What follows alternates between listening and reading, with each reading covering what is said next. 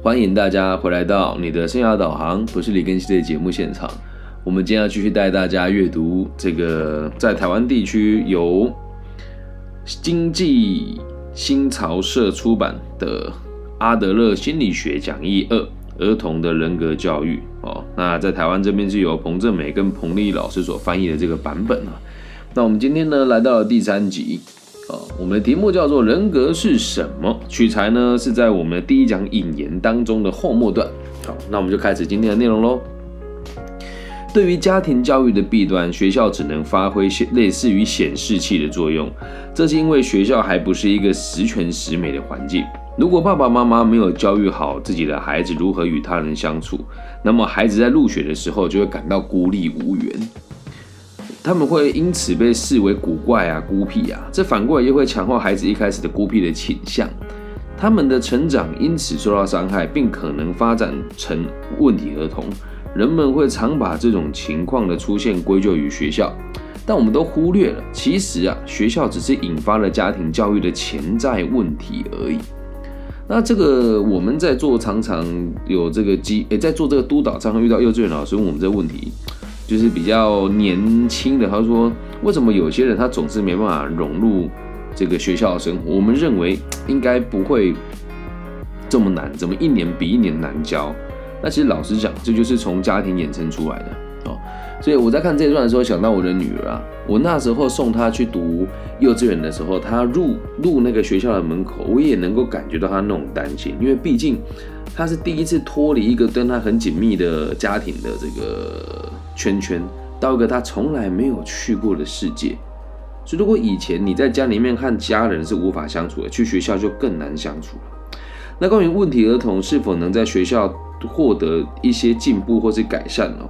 从个体心理学的角度出发，以及当时阿德勒研究这个学问的时候，他说是没有定论的。但是我们总可以证明，如果儿童进入学校的时候遭遇了失败。那一定是这个人的人生未来非常危险的一个讯号。与其说是学习的失败，还不如说是心理上的失败。我们可以看到，这些儿童开始对自己失去自信，他们的气馁的情绪就开始扩展，会开始回避有意义的行动和任务，会尽可能的逃避，并寻求自由自在、知道和便捷成功的这个捷径。他们不会走向社会所确定和认可的这种康庄大道，而是选择获取某种优越来补偿其自卑感的私人小道。那对于这些丧失信心的小朋友来说，选择最快捷的成功之道最具有吸引力。从他们的角度看来，甩开社会啊道德给他们的责任，是一种毫不费力的征服感。这比起哦。就是去做符合老师跟符合社会期待的行为来的容易太多了。好，这边解释一下，小朋友啊啊，如果你是认真读书的孩子，神童老师就特别关注你；如果你是班上那个最烂的、最鸟的，成绩最差的，老师也会关注你。但如果你是中间的同学，你就很难得到关注啊。那既然要得到关注，摆烂比较容易，还是积极学习比较容易？肯定是摆烂。所以久而久之，这些人就会习惯摆烂。哦，那摆烂了之后，这个叫做选择比较容易的路径被关注到。因为一旦你说啊，我有障碍啊，或者说呃，我有什么地方就是无法融入啊，老师对你就会特别关心。而选择这种捷径呢，显示了这样子的孩子的内在的怯懦和脆弱。尽管他们的外在行为看起来很正常，也很勇敢，但这种人只肯做十拿九稳的事情。便说做完了就会来炫耀自己的优越。那其实正如我们所所说的，我们今天讲的是儿童教育。可是如果再往深一点讲的话，作奸犯科的人呢，看起来也都无所畏惧，但其实骨子里啊都非常的孬啊。我们同样可以看到，那些表面上看起来天不怕地不怕的孩子，却在没有什么危险的环境当中，用各种微小的迹象暴露出一定程度的脆弱感。举个例子哦。你会看到有些孩子啊，他很习惯，很他就是旁边只要有东西，他就要靠着。那传统的治疗方法和对这种现象的理解，都只针对这种症状本身，并没有处理更基本的问题。而我们总是会跟孩子说：“哎，不要靠着东西，总是靠着难看。但问题并不是来自于孩子靠着什么东西，而是他总是渴望有人可以帮助他、拖住他，或是陪伴在他旁边。所以你说哦，这孩子看起来很懒，但不是这么一回事，是单纯他习惯用这种这种方式来建构他的世界的价值。我看起来这样弱弱的，然后看起来这样懒懒的，别人就会关心我。说起来真的蛮有道理的啊。那其实这样子的孩子啊。我们如果透过惩罚或是奖励，还是可以很快的消除他这种很软弱又懒散的表现。但是他们强烈的渴望被帮助的心理并没有得到满足，而毛病的根源依然存在。只有好的老师才能够读懂孩子这些迹象，并以同情和同理去帮助孩子消除这种毛病的根源。那所以你你就看了，我们现在讲的两个现象，一个是看起来很叛逆的孩子，其实内心很脆弱。那另外一种是很喜欢依靠东西的孩子呢，也是很希望可以让别人来关注他的。而这两种人都有一个共同的这个特性，就是用最简单的方式让别人轻易的可以关注他，并且予以关心。那我们通常可以从某一个迹象来推断孩子所具有的心理素质和性格的特征。如果一个小孩子表现出渴求依靠某个东西的行为，我们其实马上就会知道。这个孩子肯定会有如会会有这种，比如说焦虑啦、依赖等等特征，把他的情况与其他类似而我们完全了解其状况的孩子一比较啊，反正就是跟正常孩子一比较，我们就可以重建这种孩子的儿童的人格，而且不需要太费力就可以确定这个孩子是属于被娇宠的一类。哦，这些喜欢用哭闹啦，或者是这个。脆弱的角度来让别人关注他的孩子，通常都是属于被人家过度骄纵的哈。那我们前面有提过嘛，会有问题的孩子的三个原型，第一个就是身体有残缺的，或是内心有残缺的；第二个是过于被宠溺的；第三种就是完全没有被爱过的孩子。好，所以我们前面提过这个叫做被娇宠的孩子的状况，接下来聊一聊从来没有被疼爱过的孩子的性格特征哦。我们从那些罪大恶极的这些犯罪者的生平当中，可以发现这样子的孩子的性格特征，只不过这些特征在这些人的身上表现最淋漓尽致。也就是所谓的犯罪者，通常就都是没有被疼爱过的人哦。那从这类人的生活历史中，还可以看到一个奇怪的事实哦，就算他们在童年的时代都曾遭受到恶劣的对待，因此哦，就是他们都曾经被童年的时代都被人家恶劣的对待过了哈。因此，他们就形成了像冷酷的这种性格，而心里面满怀嫉妒和恨意。他们不能容忍别人比他还要幸福。哇，这种人很多啊。传统的说法就叫见不得人家好。那这一类的嫉妒者，不仅存在于恶贯满盈的犯罪者之中，也在所谓的正常人的眼中也可以看到。一旦他们有了孩子，或者是对孩子有了教育的责任，他们就会认定孩子不应该比自己的童年更幸福。不仅这种父母会对自己的孩子会有持抱有这样子的态度，即使作为别人孩子的监护人，也会有一样的态度。什么意思呢？就算孩子不是你的，你的老公就你的你的老公，他本来就有他的小孩，你也会觉得他不应该比你幸福。这真的是件可怕的事情哦。真举个例子给你听呢，就是像我。我们周遭也有很多人是重组家庭哦。那重组家庭有一些人对他的孩子，就是我们讲后母都是坏人哦，这是一种刻板印象。为什么会有奇怪的想法呢？因为大部分呢，如果你自己没有生过小孩，你的伴侣有了孩子，然后你的童年过得很不好，你看到你的伴侣对他的孩子这么好，你就不会对他太好。所以有时候我们在讲说，如果一个人的家庭健全哦，那他对于这个家庭的看法跟对于下一代的看法就会更加的健康。那如果他从小就被父母邪恶的对待，他可能也会邪恶的对待孩子啊。可是并不是百分之百是这样，这就是为什么我们讲教育的重要性。因为如果每个人的父母都是温文儒雅的，都是愿意协助的，都是愿意读书跟愿意进步的，那其实我们就不需要教育了。而往往我们身为父母，就都不一定会是教育者。所以才会需要我们来修正他们的看法跟想法，也就是我带大家读这本书的最主要的初衷。这样能够理解吗？孩子还是可以被改变的。而有些人呢，他认为自己不想让别人过得更好，这些观念和想法并不是源自于恶意。他们只是反映出了那些在成长时期受到恶劣的对待和严厉的教育的人的精神状态。你看讲的多好，每个恶贯满盈的人，跟每一个对社会没有兴趣的朋友，其实都是因为来自于以前别人怎么对待他们。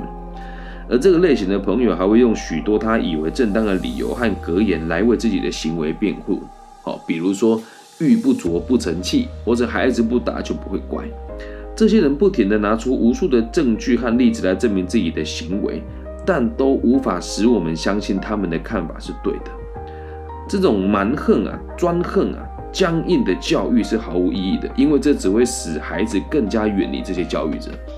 我一直读到这边，我才真的在内心跟我的高中老师妥协跟放下，因为我一直都很难理解，是你身为一个高中老师，你怎么可以鼓励孩子们玩股票不劳而获，然后跟孩子们说就是你们只要听话，长大才会有用，然后对我们很严格，也几乎都不关心我们。他说哦，我很关心你，但他从来都不在意你毕业之后能做什么事情。小时候我真的觉得他很讨厌，但长大之后来回想，他一定在小时候被人家欺负过。特别我读完了这本书哦。推断他的个性应该是爸爸妈妈不是很关心他，但是用金钱很溺爱他。他都要课堂上跟我们说他是靠股票赚钱，但我个人是不大相信，股票不大可能赚钱了哦。然后呢，他在对待孩子的角度就很偏好对于女生跟他认为漂亮的女生，那就是他自己可能小时候不是那种被偏爱的孩子，因为他的外形并不是人家喜欢的。而让我觉得最可怕的事情是什么，你知道吗？就是他的学生现在也在当老师，心态就跟他很接近啊。呃，我有一个同学，我觉得他的学生现在也在当老师哦。然后在某个高中，我只是告诉他，我可以协助他们的孩子做升学。他给我的反应是：你是谁呀？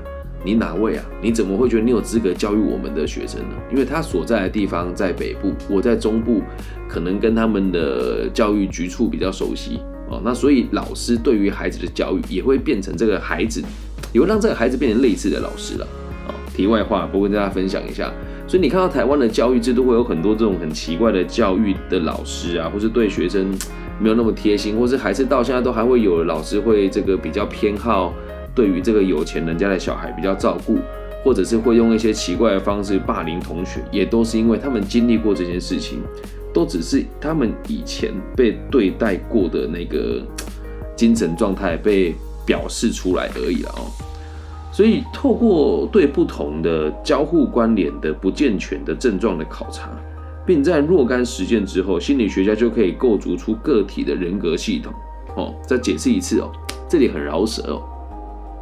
透过不同的相互关联的不健全的症状的考察，哦，就是各种不同的事情，可是它彼此之间是有关联的。那这个关联呢，又又是让可以显现出这个个体的。人格的不健全的症状，然后并且在你观察完之后再去做假设跟验证，心理学家就可以建构出个体的人格系统。那到底什么是人格啊？今天会跟大家讲，不急，慢慢来啊。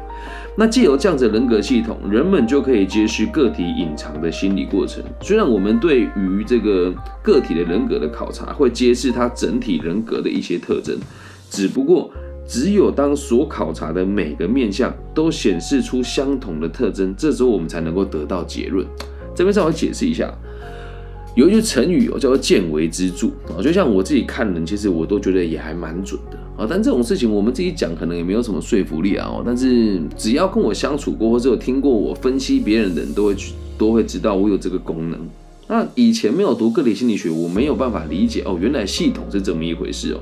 就是我会去观察很多小细节，然后再去看他的言行。比如说，走路的时候脚跟喜欢拖地上，代表他做事比较拖泥带水，比较没有自信。那如果脚跟拖地这样又抬头挺胸，这就是很典型的自卑，假装自己很有自信的样貌。可是你这时候推断他这样太武断。你要看他跟你讲话的时候，是不是总是喜欢抢在你面前说话，或者是总是想要表现的他比你还要更强。或者在言语当中会不自觉的一直跟你比较，这时候就可以知道我们的推断是正确的，这就可以大概推敲出这个人的行为逻辑，这就是人格的一种概念。因此，个体心理学是一门科学，也是一门艺术。我们在探讨个体心理的时候，不能把理论的框架和概念系统僵硬的加以套用，这一点再怎么强调也都不过分了。所以我们不能过于过于以偏概全。因此，在我们推断出某个人的个性之后，与他相处，或是透过分析，或是透过这个更多的这个观察，我们可以随时做调整。而你要记得一件事，我们看到都只是部分，整体的个体才是所有研究的重点。要了解他整个整个个体，我们不可能从一个人的一两个表现就得出影响深远的结论，而是要考虑到所有可能的面向。只有当我们成功的证实我们最初的假设，只有当我们能够在一个人的行为的其他方面也能够发现同样的顽固或者是挫折的这种感受的时候，我们才可以有把握的说这个人的整体人格具有顽固或者是挫折的特征。所以不能只这个因为这个小小的一两个行为就推断他是这样子的人啊。但像我们这种比较主观跟经验比较丰富的存在，我们就会很主观的判定他是什么样子的的这个人格，然后，但这个是有好有坏啊。可是我的工作必须在短时间之内判断每个人的需求去协助他啊，所以这个真的是看大家的这个手法跟逻辑哦。但是回归到根本，就算我一开始认定这个人是怎么样的时候，比如说我认定那个人一定是小气的，一定是这个贪生怕死的。但到目前为止，我几乎没有看走眼过。那你又说，哎，老师，那你这样算不算以偏概全了？如果等哪一天我遇到我的判断不准确，我就在修正我对这个人的看法。可是截至目前为止，我是没有遇过。接下来这才是重点哦。我们讲了这么多，我们最需要记住的事情是，我们研究的对象并不理解他自己的行为表现，懂吗？有些王八蛋并不知道自己是王八蛋啊，因此他无法隐藏真正的自我。很有趣吧？他这个行为都是自然而然，他藏不住啊。我们是从行动来认识他的人格，而他的人格也不是透过他对自己的看法和想法来表现，而是透过他在环境中的行为所表现出来的。这绝对不是说他故意向我们撒谎，而是要我们知道，一个人有意识的思想和无意识的动机是天差地别的，而这种有意识的思想和无意识。无意识之间的动机的距离哦，只有具备同理心又保有客观的旁旁观者才能够跨越，而这个旁观者可能是心理学家、父母、老师啊，或者是像我们这种生涯规划师哦，他应该在客观事实的基础上来解释个体的人格，从客观的事实体现了，即使个体本人也可能未曾意识到的有目的的追求。好，所以人格简单的说就是。从他的行为来看，而不是从他的想法跟他的认知来看哦。那我们说这个事情呢，呃，人格的这种客观的事实哦，就是可以体现出个体本人可能也未意识到的目的的追求，也就是我们每个人的行为都是有目的的，而大多数的人却不认为自己的行为有目的。可是在这个冥冥之中，我们在追求这个目的的过程当中，会做很多事情来符合我们的需求，而这时候就会变成你的人格。有趣吧？啊，所以我们讲人格，并不是说别人给他评价，或者他对他自己的认知，而是他的日常生活当中的行为。啊，所以我们这里举了之前讲的这三个人格的这个可能会有偏差的三个状况嘛，孩子就是特别的。宠爱，或是特别的，呃，或者没有被宠爱过，又或者是身体有缺陷的孩子啊。那我们今天举了特别被宠爱的举例，跟没有被爱过的孩子来做这个人格的这个练习的一个过程。那到最后跟大家提示哦，到底人格是什么？是由他的行为所产生出来的。但是人格这种东西，身为没有觉察力的自己是不会发现的，因为一个人有意识的思想跟没有意识的行动哦，是有很大的落差。有些人王八蛋，他并不觉得自己王八蛋，所以有些孩子他做错事，并不觉得他做的事情是错的，所以要多一点包容啊。好，这是今天全部的内容了。那我就讲一个我最近的例子，因为毕竟我的听众家长比较少啊。当初敲碗说要听这个都是家长，就到现在好像都没有家长来听啊。呃，无所谓啊，反正我还是会把它做完哦。就是我今天我在东海大学参加一个学生社团，然后我们的社团的宗旨就是帮助学生嘛。那虽然我现在已经是学校的老师了，但是在以前我也是被老师辅导的学生。当时老师对我们是很包容的，比如说事情做错了，他就会跟你讲你怎么做，他不会用骂的。哦，但最近我就看到了有一些老师对学生会用骂的，哎，真的很神奇。年纪这么大了，这么有钱，我们都是 EMBA 的，哦，这里面算是比较穷苦的孩子了哦。你怎么会想要去骂大学生呢？可是他骂的过程中，他并不觉得他自己不对啊，因为他从小就习惯了，爸爸妈妈也是有钱人，他也是有钱人，他儿子也是有钱人，他怎么能够理解一个来自农村子弟的这个小朋友怎么看待他？那这些有有钱人家的孩子，通常就是属于那种被惯坏的小孩，他做每一件事情都以他自己为中心。哎，这有个重点哦，他们已经五六十岁了，还是很以自己为中心。那这叫什么人格？那你说，那我们刚刚讲的说，他们往什么目的前进？他的目的很简单，从小就被惯坏，长大之后也一样。我是老大，他们的年纪都比我大，但在东海，你论资排辈，我在这个地方。从我被聘进来做企业导师一百零七，呃，二零一八年到现在，对，怎么说？算你年纪比我大，但我还是比你早来嘛。而这些人会把你当一回事吗？也不会。那原本我也不大愿意去介入这些事务的问题，但是自从我读了这本书之后，我就发现，其实这些人也需要被教育啊。我们讲儿童的人格教育，什么叫儿童？字面上来讲，就是零岁到八岁吧。可是，真的从我的角度出发，任何一个不够成熟的人，或者是啊青少年，也可以算是儿童一种。不过，这是我个人的想法。你是心理学家，一定不会认同我的看法。但我就是一个在实践我的社会理念的人啊。哦，所以希望大家可以知道，就是人格的这个阅读，透过这一集来让大家知道到底什么是人格。同时，也希望大家可以理解，虽然我能我们的书名叫做《儿童的人格教育》，但是透过我们研究小孩子，也可以更加理解我们为什么会变成这样。还有为什么这些对你很差的人会用这样子的方式来看待世界？以上就是这集全部的内容，希望大家喜欢。如果你喜欢我的节目，记得帮我分享、按赞加订阅。毕竟你们听的节目是三天更新一次，但实际上我是几乎每天录制的。如果你也觉得还不错，可以帮我按个赞、按个小铃铛啊、按个爱心。感谢大家今天的收听，我爱你们。希望我们节目的存在可以带给世界更多安定的可能性。拜拜。